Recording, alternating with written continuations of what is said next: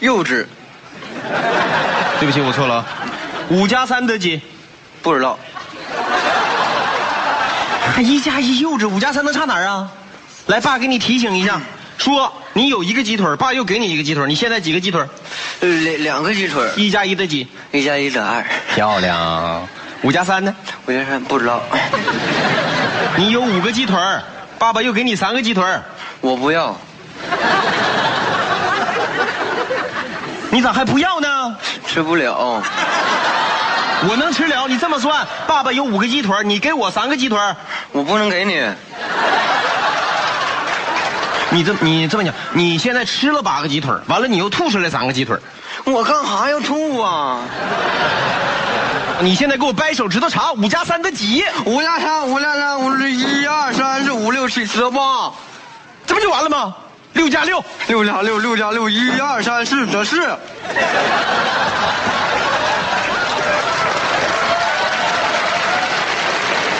你睡觉吧。哎，起来啊！你这，你爸爸让咱俩睡觉。让咱俩睡觉啊？嗯睡觉，睡觉，走走，玩去喽！走了玩去，玩去。就一家这么俩孩子，能把人气死。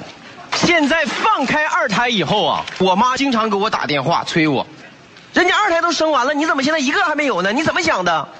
我说怎么想的呀？我结婚不富裕，现在刚买完房子，完了我还想买车，买什么车？养个车跟养儿子不一样吗？生个孩子多好。我说那能一样吗？你养个车，现在有很多 A P P，途虎养车 A P P 对吧？换轮胎、保养，全国万家店、全国连锁，你扔给他就可以了，万事无忧。你养个孩子，你给途虎送去，人能要吗？没那个业务啊。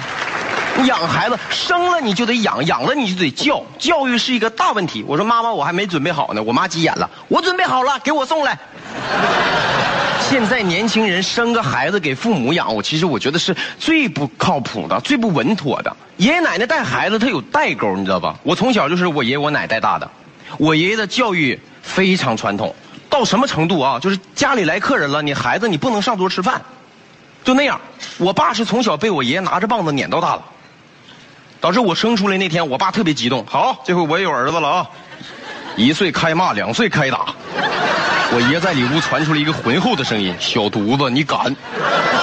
这叫什么？隔辈亲，亲上亲。你别说我爷，你就说我奶，我没等出生呢，五岁的毛衣都给我织完了。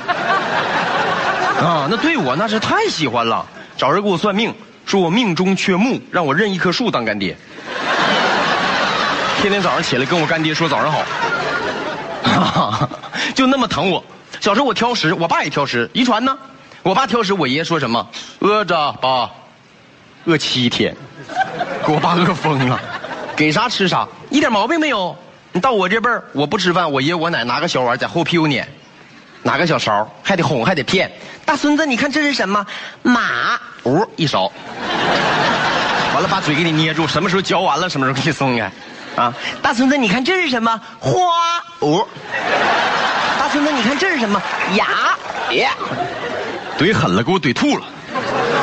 爸爸妈妈带大的孩子唱什么歌？那时候小燕子，小燕子穿花衣。爷爷奶奶带大的唱什么？刘大哥讲话理太偏。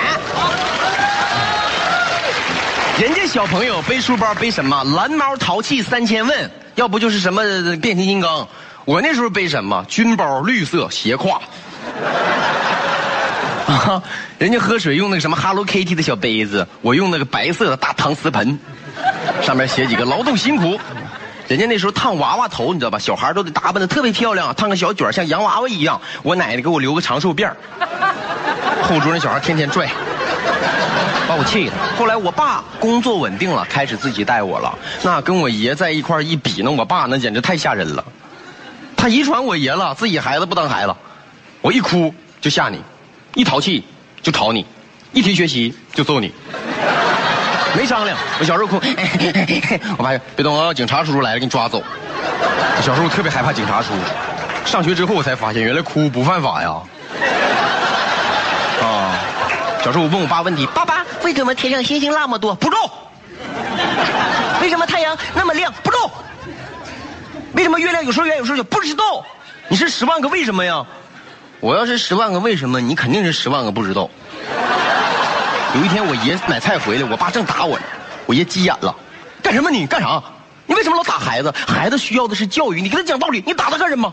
我爸气坏了，这孩子不打能行吗？啊，把你玩二十多年的核桃给你砸碎了，把我爷气的血压嗡家上来了。儿子，你歇一会儿，让我来。在我们爷仨在屋里打的，打的啊！小时候我爸开始教育我的时候，那是一天三顿小白酒啊，顿顿喝。有一次接我去放学，结果放学回来自己在那喝上了。我妈进屋气坏了，咵把桌子周了。你就喝，你就喝，你就一天就知道喝啊！你什么时候能发现你儿子不是你亲生的？吓我爸吓醒酒了。老婆，你是要告诉我什么惊天的秘密吗？什么惊天秘密？你上餐厅看看，吃饭那个是你儿子吗？我爸把我同桌接回来了。我在学校门口站了四个多小时，啊！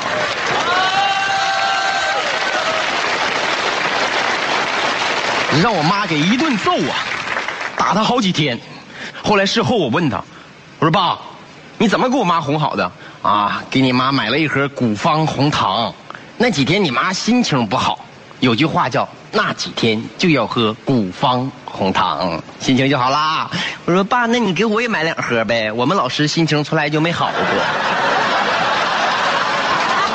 上学之后，我发现学校的教育跟家庭的教育就截然不同了啊！学校注重的什么？德智体美劳全面发展，缺一不可。上学我们第一节思想品德课学的是什么？扶老太太过马路。那时候一学完，那整个班级全上街了。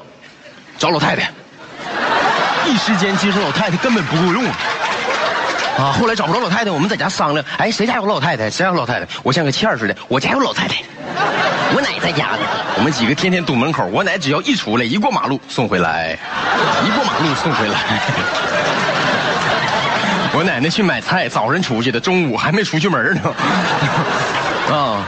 小时候真的在学校啊特别淘气，但是到了初中的时候就感觉到了什么叫真正的压力啊！初中的时候怎么有一种选择题叫瞅啥都对，有一种算术题叫算起来崩溃，有一种应用题叫想想都流泪，有一种英语题叫 I'm sorry，啊。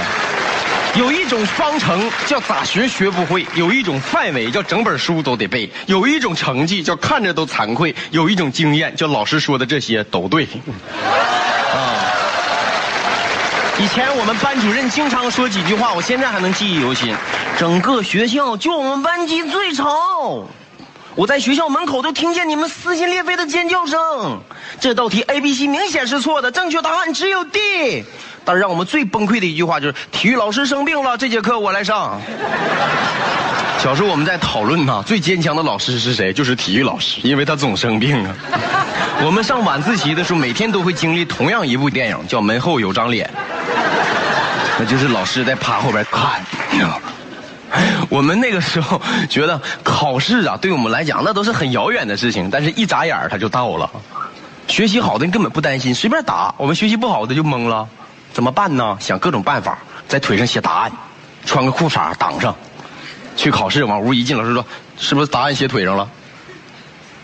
老师，你会透视啊？透什么视？大冬天就你穿个裤衩，你当我傻？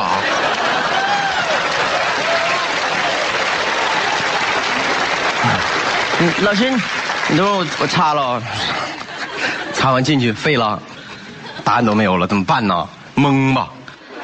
是吧？选择题可以蒙，三长一短选最短，三短一长选最长，长长短短就选 B，短短长长就选 C。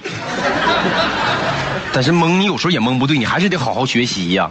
必答题你就废了，你怎么蒙啊？填空，就搁那憋呀，憋了四十多分钟，憋不憋？眼瞅都要到点儿，那个老师在那盯着我，嗯，我也看着老师，老师，嗯，他说急眼，看我干什么？我脸上有答案呢。老师，你把脸转一下，我瞬间就能找到答案。高考那象征是什么？象征我们一生的命运呢？那是最值得紧张和激动的时刻呀！人学习好的，人根本不害怕。我们几个学习不好的，天天搁一块开会，怎么办呢？之前都玩了，现在后悔来不及了呀！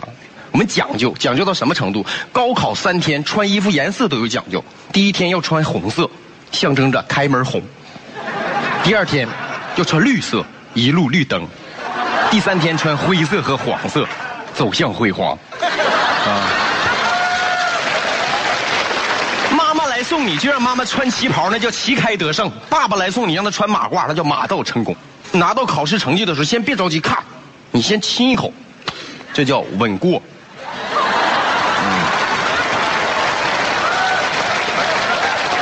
哎，是是是，考试头一天晚上那个激动啊，睡不着觉啊，哎呀，怎么办呢？怎么办呢？怎么办？我找我干爹去吧。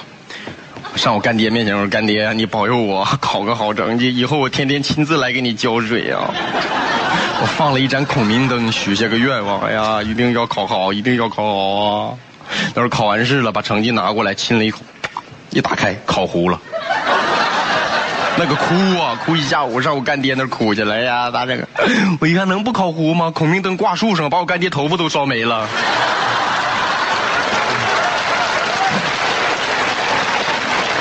现在教育是一代比一代进步了，但是孩子们却一代比一代辛苦了。前两天我辅导我小侄子写作业，二年级的小学数学题我竟然都看不懂，那还只知道数学，还不是奥数。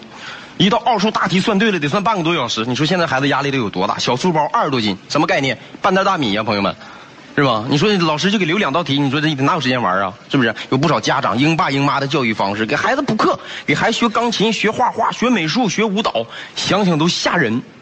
其实父母也是煞费苦心，为了孩子好嘛，怕孩子输在起跑线上，所谓艺不压身嘛，让孩子接受最好的教育。但是我觉得玩也是孩子童年的一部分，对不对？